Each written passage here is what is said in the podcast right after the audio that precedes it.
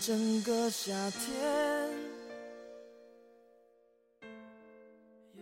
小七旅游离开的那天，他带走了一本很厚的日记本。他说，要用一场说走就走的旅行，来结束自己漫长的单恋。这里是荔枝 FM 七八九五幺七，失眠的爱情，每一个失眠的夜晚都有我陪着你。我是主播南声音。今天的文章来自陆小莫。我把回忆撕掉了，却还是放不下你。日记本是许一送给他的，在他十八岁的生日。从那天起，他就多了一个记日记的习惯。那时候，他最爱说的一句话就是：“等到他们俩修成正果了，就拿给许一看，让他知道他有多喜欢他。”小七没有等来正果，许一结婚了，和交往了半年的女朋友。小七没有参加他们的婚礼。他买了婚礼当天的机票，去了昆明。他说，他要把许一大学走过的路全都走一遍，然后每天撕下一页日记。等到日记全部撕完的时候，他就回来了。小七的单恋史并没有多宏伟，从少年跨越到青年，经历了暗恋。告白，单恋，然后放弃。这期间，很多人问过他，到底要等到什么时候？小七说：“等到不能再继续的时候。”我当时以为他只是说说而已，却没想到这一天真的就到来了。他能走得这么干脆，潇洒决绝的。仿佛苦恋这么多年的人，不是他。可是我不知道，他很难过。那种难过不是一场旅行就可以结束的，就像是在做一场梦，自己不愿意醒，却忽然有一天，连梦中的人都开始催促他醒来。无论现实和梦境，他都没有办法如愿了。小七第一次见到许一是在初中，他被老师选作诗朗诵的代表，和许一搭档。同班两年，那是他第一次注意到许一。学校的报告厅有点热，表演完坐在台下等结果的时候，小七看到了许一挽起的袖口，和微微敞开的领口露出的锁骨。没有小说里暖暖的阳光，也没有少年刚好回眸的微笑。从始至终，许一没有主动看过小七一眼，却还是让小七忍不住瞄了他好几眼。在那个尚不知晓爱情为何物的年纪，小七喜欢许一，如同喜欢一件精美的艺术品。那天晚上，他掏出自己的画本。勾勒出了少年完美的轮廓。初中毕业的时候，小七买了同学录，分给了每个同学填写。许一还回去的那张，却只有寥寥数语，一如他冷酷孤傲的性格。那一刻，他的心里不是不失望的，但他暗暗告诉自己，没事儿，反正同学录。是要写给分开的人的。他和许一不会分开。小七和许一去了同一所高中。军训的时候，女生宿舍玩真心话大冒险，小七输了，惩罚是随便打个电话给男生告白。看着室友拿着自己的手机挨个向下翻的时候，他觉得自己的心都快要蹦出来了。那是他第一次明白，有些事情是很别扭的。你既盼着它发生，又不敢让它发生。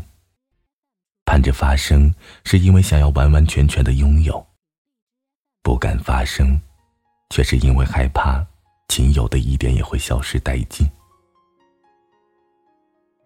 小七的通讯录里没有几个人，室友翻了好几遍，最后停在了许一那一行。等待接听的时候，小七心跳如雷，手机被他攥在手里，快要捏碎了。喂，听筒里传来熟悉的声音，下一秒，小七就果断挂断了电话。果然啊，他还是不敢，至少现在的自己，他是不敢的。十八岁生日那天，小七好不容易约到了许一，可是许一只是送给他了一个日记本，说了句“生日快乐”。他说：“小七，有什么事儿，等高考结束后再说吧。”那个暑假，小七等了整整两个月，也没有等来许一的电话。那个聪明的少年，他知晓小七的所有心事，却选择了用善良的方式，委婉的回绝了一切。许一刚拒绝他的时候，小七说：“没事儿，他多告白几次就好了。万一许一说错话，就稀里糊涂的答应了呢？”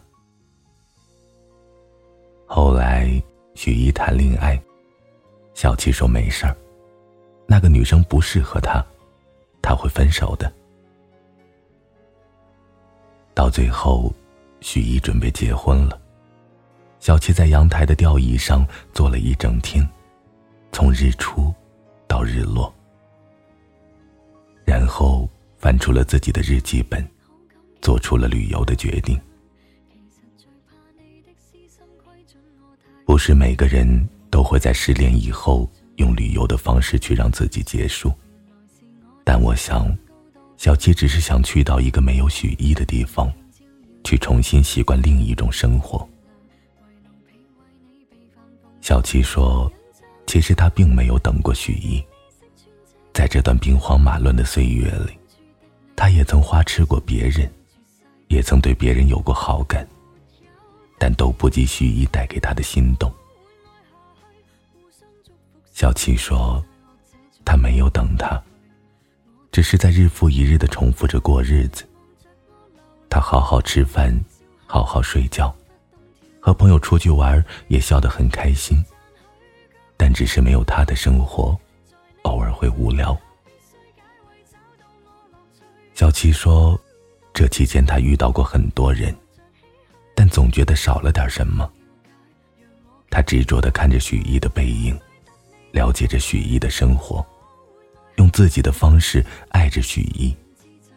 哪怕到最后，许一拒绝他，他仍然觉得自己是有希望的。其实哪儿来的希望？不过只是一厢情愿的自作多情。只是因为太爱，所以心甘情愿的不愿意醒过来。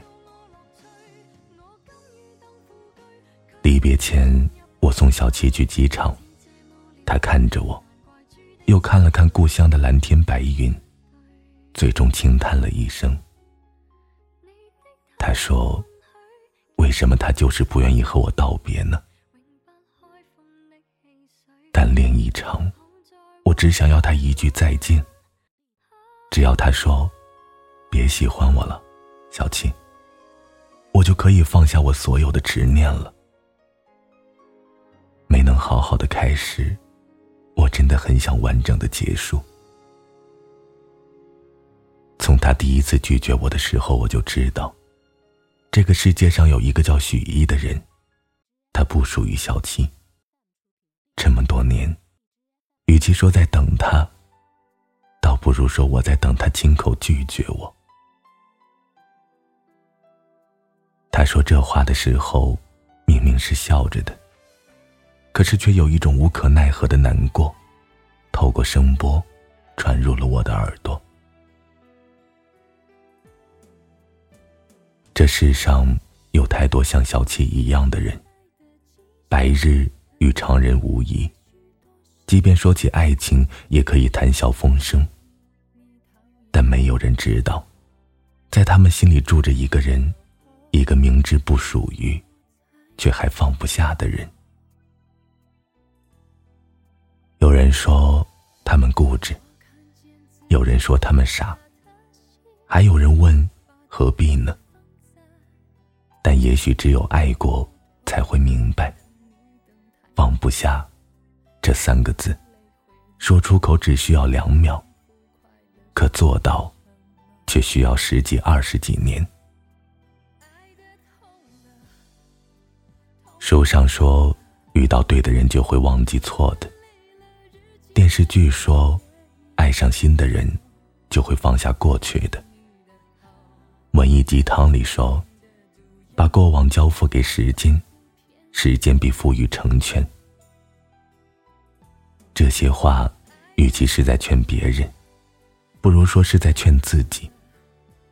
倘若只需要明白一个道理就可以放弃心心念念的喜欢，只需要足够的时间就可以重新开始一段所谓的爱情，世界上就不会有这么多深夜买醉、爱而不得的人了。爱情这种事，全凭机缘，全看缘分。也许你这一秒还在偷偷看一个人的微信，下一秒就会爱上另一个人。也许你满世界撒网祈求那个对的人出现，他却与你擦肩而过。小七上一次给我打电话的时候，他的日记本还剩下半本，他估计在酒吧，有点吵。他带着哭腔的问我。怎么办？怎么办？记忆被我撕掉了那么多，我还是很想他。我是不是很没用？我忽然想起了电视剧里经常出现的狗血桥段：深爱女主的男二，在快要大结局的时候，终于选择放弃女主，成全她和男主，笑着祝福，说：“你幸福就好。”却从没有镜头拍摄他接下来的生活。也许，他也像小七一样，用尽了一切方法在试图忘记一个人。也许，他也在一个个深夜里，突然发疯似的找出关于他的东西，想要销毁殆尽。也许，他也尝试过去认识更多的人，去谈恋爱，然后。经历一次次的失败，就像是一场轮回，周而复始，但总会结束。等你累了，等你遇见下一场轮回。晚安，失眠的各位。